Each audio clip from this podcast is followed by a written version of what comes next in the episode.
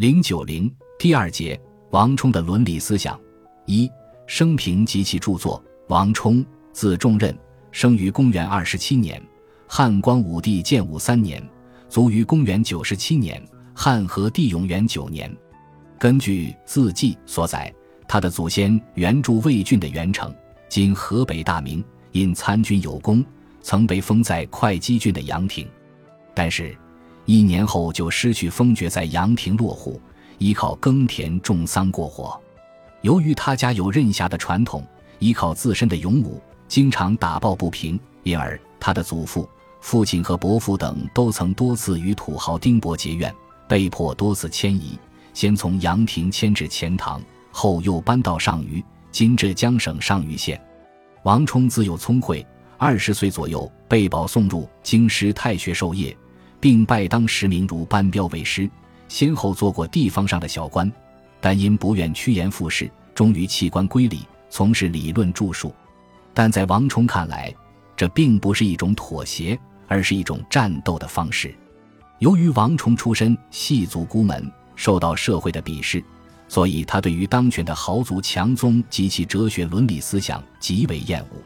他吟读古文，干闻一言，对于世书俗说。多所不安，他自己认为诗三百一言以蔽之曰：“思无邪。”论衡偏以实数，亦一言也，曰：“极虚妄。”论衡一文由此可见，他的论衡完全是一部探索真理、批判谬误的战斗性论著。王充的著作很多，据记载有《六儒论》《借机节义》《政务》《论衡》等。自己偏说，充记及苏秦，作积俗之书，又敏人君之政，图欲治人，不得其宜，不晓其物，愁经苦思，不读所趋，故作政务之书。又伤为书俗文多不实诚，故为论衡之书。到晚年又作养性之书，这很可能是一本有关道德品质修养的书。可惜留下来的只有论衡八十五篇。二。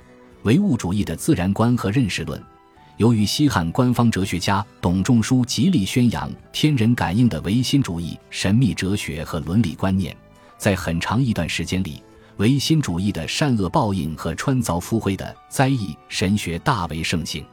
汉王朝的统治者为了利用唯心主义的哲学和道德伦理观念来麻痹人民、欺骗人民，以缓和人民的斗争意志。曾先后召开过石渠阁会议和白虎关会议，以加强官方的今文经学的地位和封建道德的作用。白虎关会议正式确立了三纲五常道德规范在封建社会中的绝对统治地位，并把神学的理论进一步运用于道德理论之中。王充是当时古文经学的主要代表，他的哲学就是作为唯心主义神学的对立面而出现的。矛头主要是指向董仲舒的天人感应和所谓谶纬神学，并对许多伦理道德问题提出了前人所未发的新论点。什么是天？对于这个自有人类社会以来人们就思索的问题，王充继承荀子的理论，针对董仲舒所宣扬的天有意志的唯心主义思想，认为天是由气组成的。他说：“天之行也，湿气自然也。”湿气则物自生，论衡说日又说：夫天赋于上，地掩于下，下气蒸上，上气降下，万物自生其中间矣。论衡自然，他公开驳斥了那种认为天地都是有目的地创生人类和万物的神学目的论，指出这种天地固生人，上天是有目的地生下人类的的理论完全是虚妄的。他说：儒者论曰。天地固生人，此言妄也。夫天地和气，人偶自生也；有夫妇和气，子则自生也。夫妇和气，非当时欲得生子，情欲动而合，合而生子矣。且夫妇不顾生子，亦知天地不顾生人也。然则人生于天地也，由于之，生于渊，积失之，生于人也。因气而生。种类相产，万物生天地之间，皆一时也。论衡物事，在王充看来，人不是天有意生出来的，只是由于天地的气相结合，像鱼生在渊中，即使生在人身上一样，是一种自然现象。他说：“夫天道，自然也，无为。如前告人，是有为，非自然也。”黄老之家论说天道，得其实矣。论衡浅告天地是由什么构成的？王充认为，都是由物质性的东西构成的，或者是气，或者是玉石之类。总之，都是物质。在《论衡·谈天》中，他说：“且服天者，气血，体也。如气乎？云烟无益，安得住而折之？女娲以石补之，是体也。如沈然。”天乃玉石之类也。此外，在《论衡》的《谈天说日》中，王充提出了一个系统的有关天体的理论，这就是他的盖天说。他认为天并不只是由气构成的，天体是一个由玉石构成的大概附于地上。太阳和月亮运行的方向和天的运行方向相反，天由东向西左行，日月由西向东。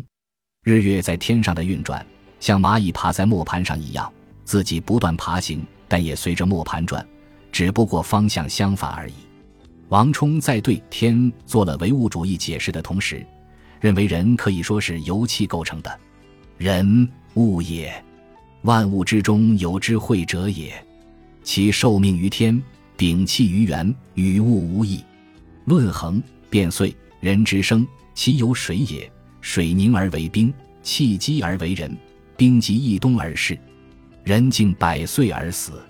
论衡道虚，王充坚持了天人不相与的观点，有力地回击了董仲舒的神学目的论。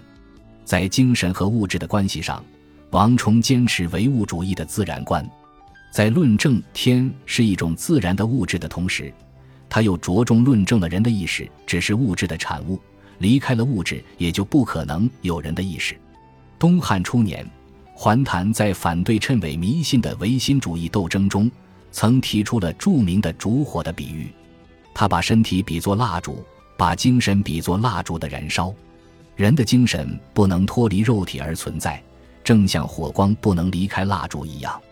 他说：“精神居形体，有火之燃烛矣。烛无火，亦不能独行于虚空。”心论曲壁，王充提出了自己的神性观，认为人的精神和人的身体都是由气构成的，精神是阳气，身体是阴气，二者互相结合，人才能保持生命的存在，否则人就会灭亡。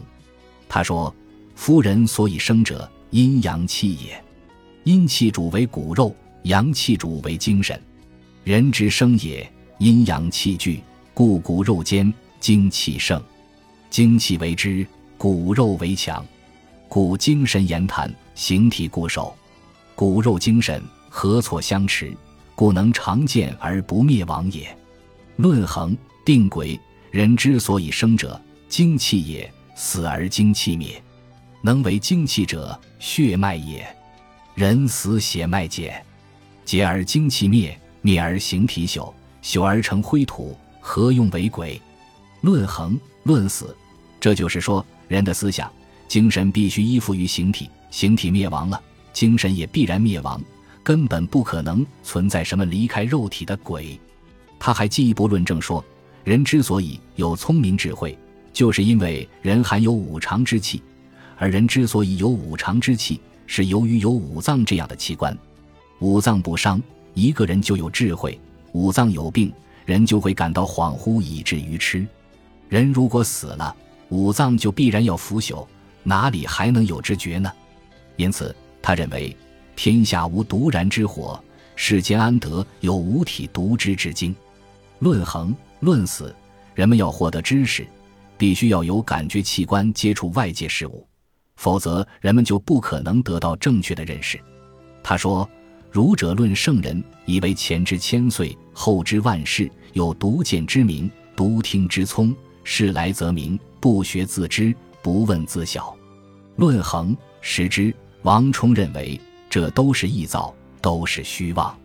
使一人立于墙东，令之出声；使圣人听之墙西，能知其黑白，短长、乡里、姓字，所自从出乎？沟有流堑，则有枯骨，发手漏亡，肌肉腐绝，使人寻之，能知其农伤老少。若所犯而作死乎？同上由此可见，没有感觉经验是不可能得到正确的认识的。他还以当时人们所最称颂的孔子为例，并举出许多有说服力的事例，证明孔子不能先知。他说：“子谓于匡颜渊后，孔子曰：‘吾以汝为死矣。’如孔子先知，当知颜渊必不出害，匡人必不加倍。”见颜渊之来，乃知不死；未来之时，未以为死。圣人不能先知。同上又说：杨或遇见孔子，孔子不见，愧孔子屯。孔子时其往也，而往拜之，与诸徒。孔子不遇见，既往后食其亡，是势必不遇见也。反遇于路，以孔子与杨虎言之，圣人不能先知。同上，总之，在王充看来。感觉是认识的来源，只有通过人的感官和外界事物接触，人们才能对客观事物有所认识。连圣人都是如此，一般人就更不用说了。本集播放完毕，感谢您的收听，喜欢请订阅加关注，主页有更多精彩内容。